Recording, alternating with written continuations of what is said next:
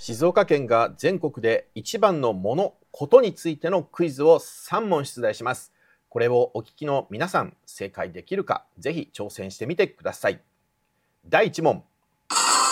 静岡県には産出額が全国で1位の農産物が2つあります。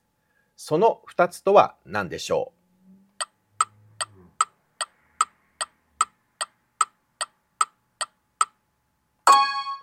お茶とわさび。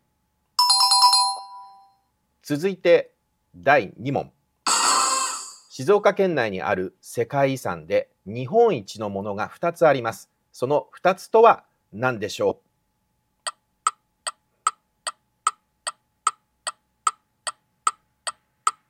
う？富士山と韮山反射炉。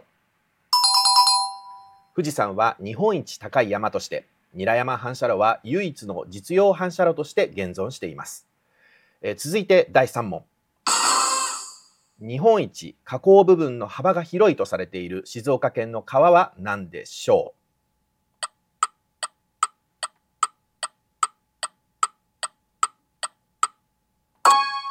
富士川